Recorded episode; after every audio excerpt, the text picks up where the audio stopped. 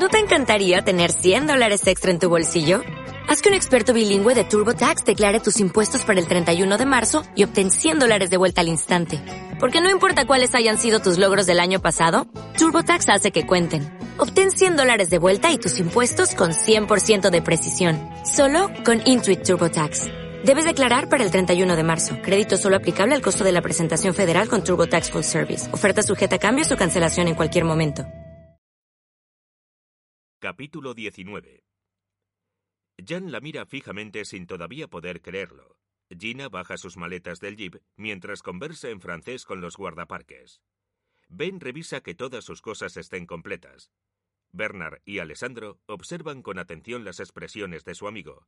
Entienden que debe estar alterado por la situación que tiene enfrente. Jan, grita Ben al verlo.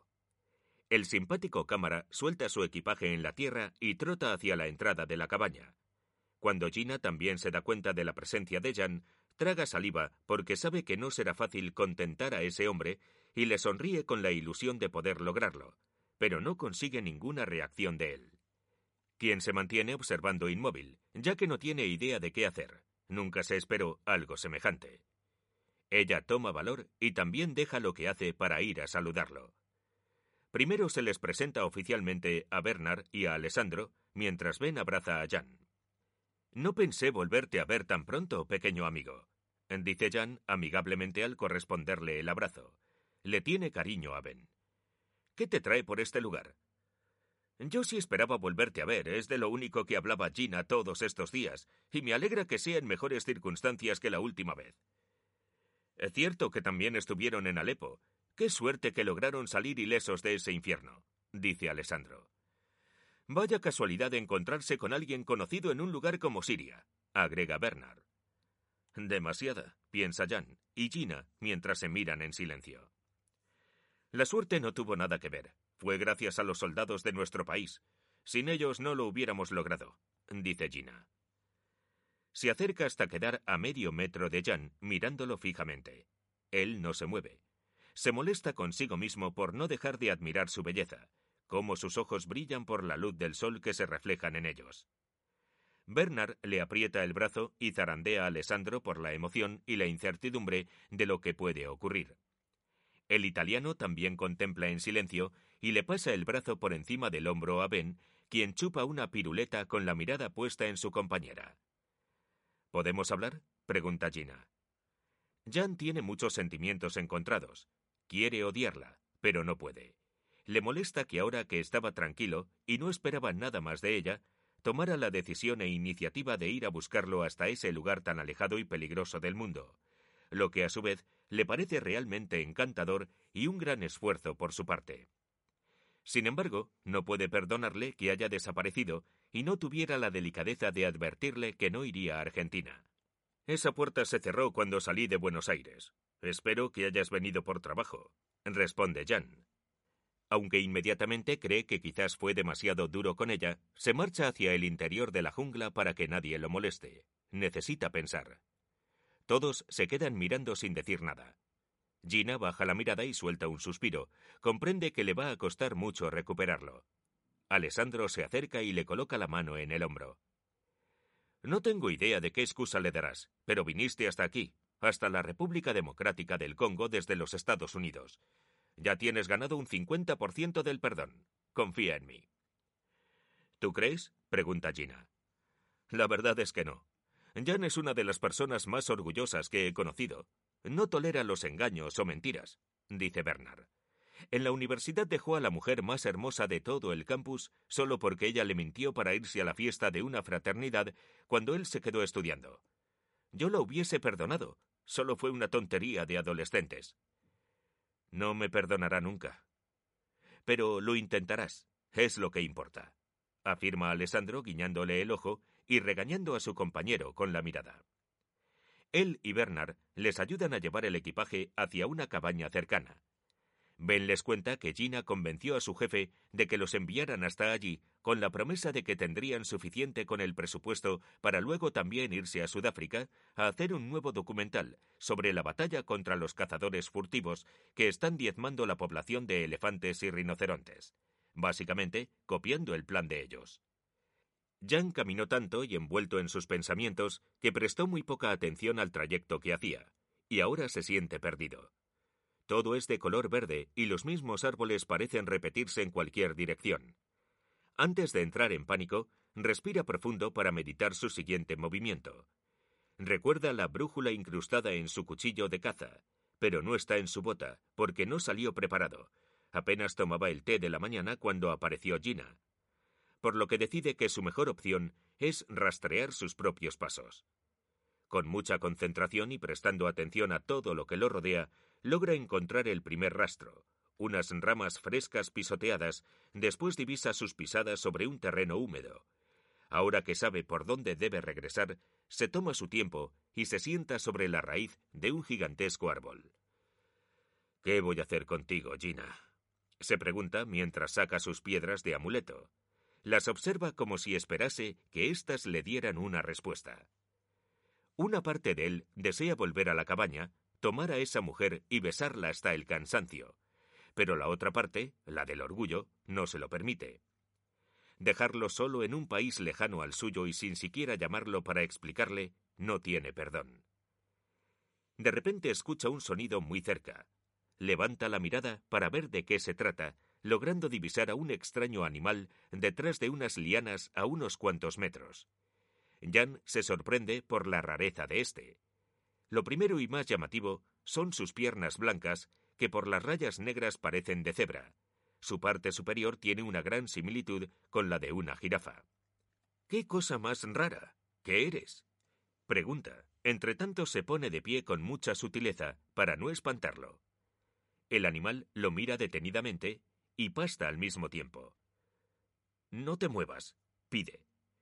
Le quita el protector a su cámara y se dispone a fotografiarlo. Lo rodea mientras le toma más de 40 fotos desde cualquier ángulo, acostado, de rodillas y de pie. ¿Puedo tocarte? Avanza a paso lento. Sí. No me vayas a morder, o por lo menos no en la cara. Deja de pastar y levanta su cuello, superando por mucho la estatura de Jan, quien sonríe de la emoción por el majestuoso y raro animal. Muy lentamente, acerca su mano hasta que finalmente puede sentir la textura de su corto pelaje entre la yema de sus dedos. ¡Qué hermoso eres! Recibe las caricias y se arrima un poco más hacia Jan para que éste continúe. Jan lo toma delicadamente por el hocico y se miran a los ojos. ¿Cómo es posible que existan personas capaces de hacerle daño a criaturas así? El animal pone sus enormes orejas de punta al captar un sonido y gira buscando algo. Jan le pregunta qué ocurre. Encuentra la respuesta cuando nota a tres más de la misma especie a unos 30 metros. Tienes familia, ¿verdad?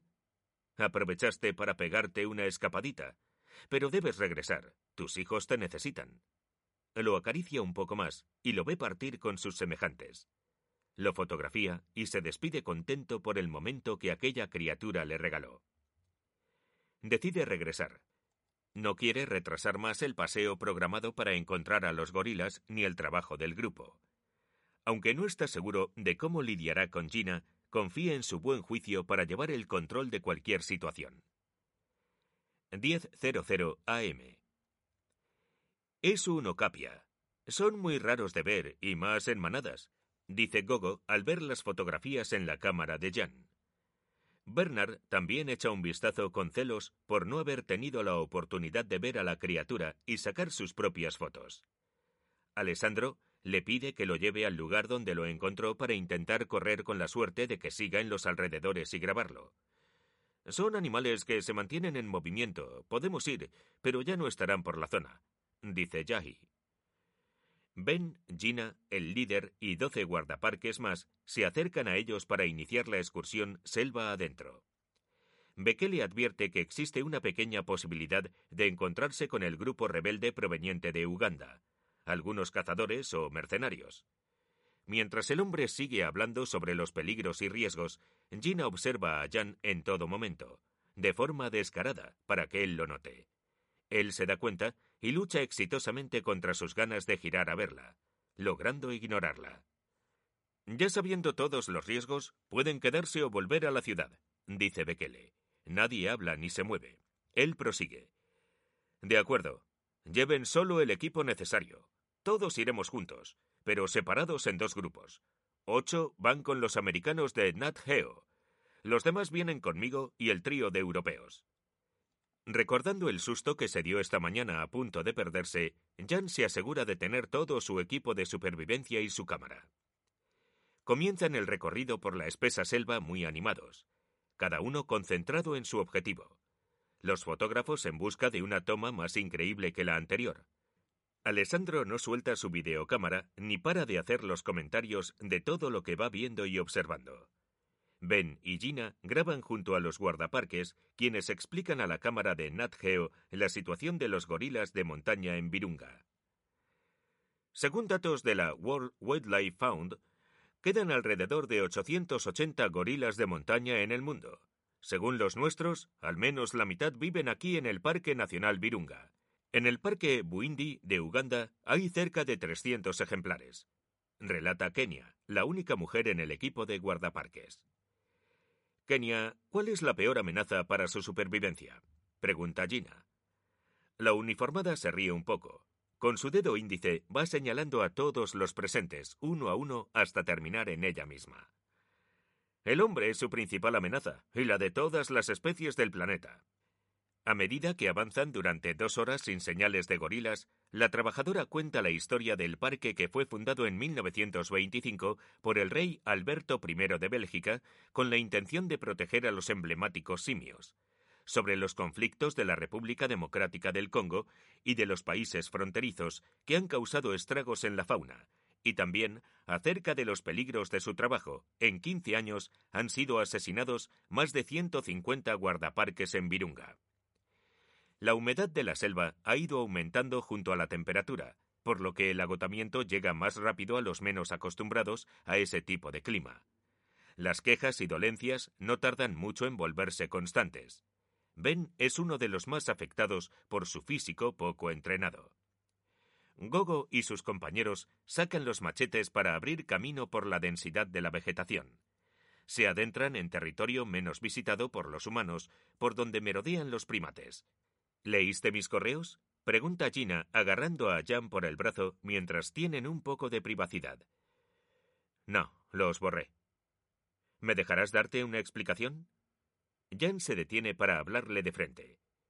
No me interesa lo que tengas que decir sobre el tema. El pasado quedó atrás. Lo de Argentina es historia.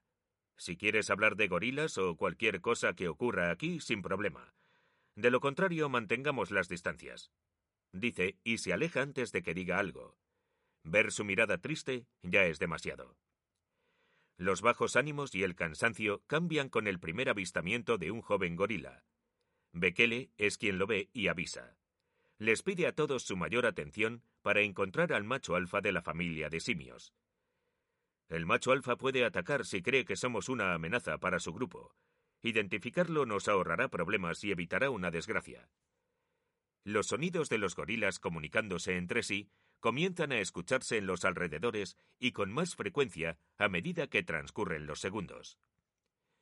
Las advertencias de Bekele para que estén alertas producen nerviosismo en la mayoría. Mirar allí, lo veo. Es de lomo gris, ¿no? pregunta Bernard, exaltado y disparando fotografías a discreción. El grupo completo enfoca su atención donde señala el británico. Fácilmente divisan al gran gorila de lomo plateado parado sobre un tronco a 40 metros de distancia, vigilando a su familia. La impresión que les produce es enorme. Los deja sin palabras al principio. Alessandro y Ben graban cuidadosamente. Gina le habla a la cámara con la voz baja. Bernard se abre paso entre la vegetación para acercarse más y tener mejores tomas, sin saber que se adentra en terreno peligroso. ¿Qué hace ese lunático? No puede entrar al territorio de un macho alfa de esa manera. Que alguien lo detenga. Los demás no se muevan. Ordena Bekele nervioso y revisando su rifle para un caso de emergencia. Jan suelta su cámara y va en busca de su amigo con rapidez. Gina, asustada, trata de retenerlo tomándolo por la camisa, pero ésta se rompe por la velocidad. Posa para mí, exclama Bernard. Después de dos fotos más, el gorila lo mira y gira su pesado cuerpo para quedar alineado a él. En ese momento, Bernard se da cuenta del peligro que corre. El animal baja del tronco con un poderoso salto y queda al nivel del suelo. Ambos se miran directo a los ojos, uno claramente asustado y el otro midiendo a su adversario. Con el corazón acelerado, Bernard da un cuidadoso paso hacia atrás. El gorila da tres veloces en dirección a él. ¡Ayúdenme! Suelta sin dejar de mirar al animal, que comienza a dar más pasos mientras golpea su pecho con brusquedad y emite sonidos amenazadores. Los demás simios de todas las razas y tamaños también gritan salvajemente. Dos gorilas más salen de unos árboles para unirse a su líder. Bekele y sus hombres preparan sus armas para intentar asustar a los gorilas si continúan acercándose. No te muevas e imita todo lo que yo haga, susurra Jan al ponerse a su lado.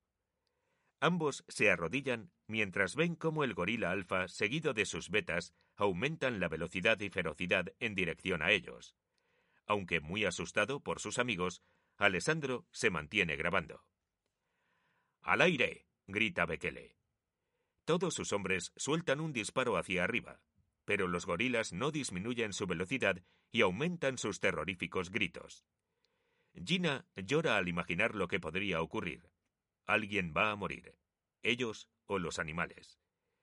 Imítame o estaremos muertos, suplica Jan. Baja la mirada, levanta su brazo y abre la palma de su mano en señal de sumisión.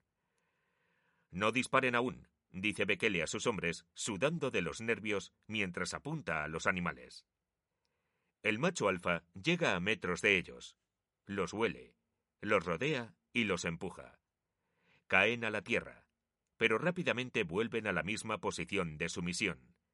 El animal se golpea el pecho y resopla fuerte por la nariz. Bernard aprieta los párpados y reza para que todo termine rápido. Jan respira profundo, luchando por no dejarse llevar por el pánico. Se mantienen completamente inmóviles. El gorila se sienta al frente de ellos, viéndolos detenidamente, hasta que luego de tres eternos minutos se aburre y vuelve con sus secuaces al lugar donde estaba.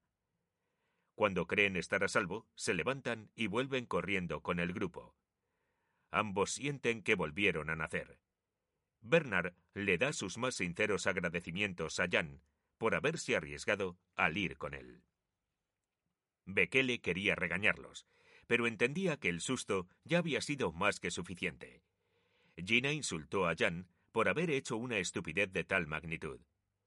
Se quedaron una hora más grabando y documentando todo lo referente a los simios, con mucho respeto y poco a poco lograron ingresarse en el territorio de los gorilas.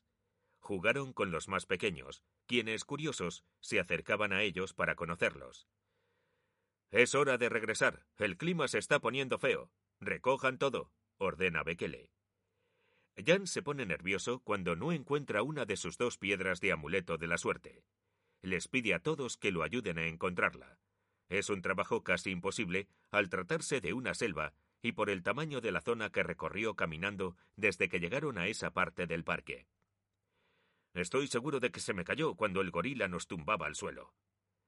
Después de diez minutos de intensa búsqueda, Bekele advierte que no pueden esperar más, porque la lluvia caerá pronto.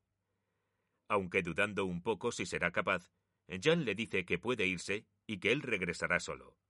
Márchense, podré volver solo. No se preocupen por mí.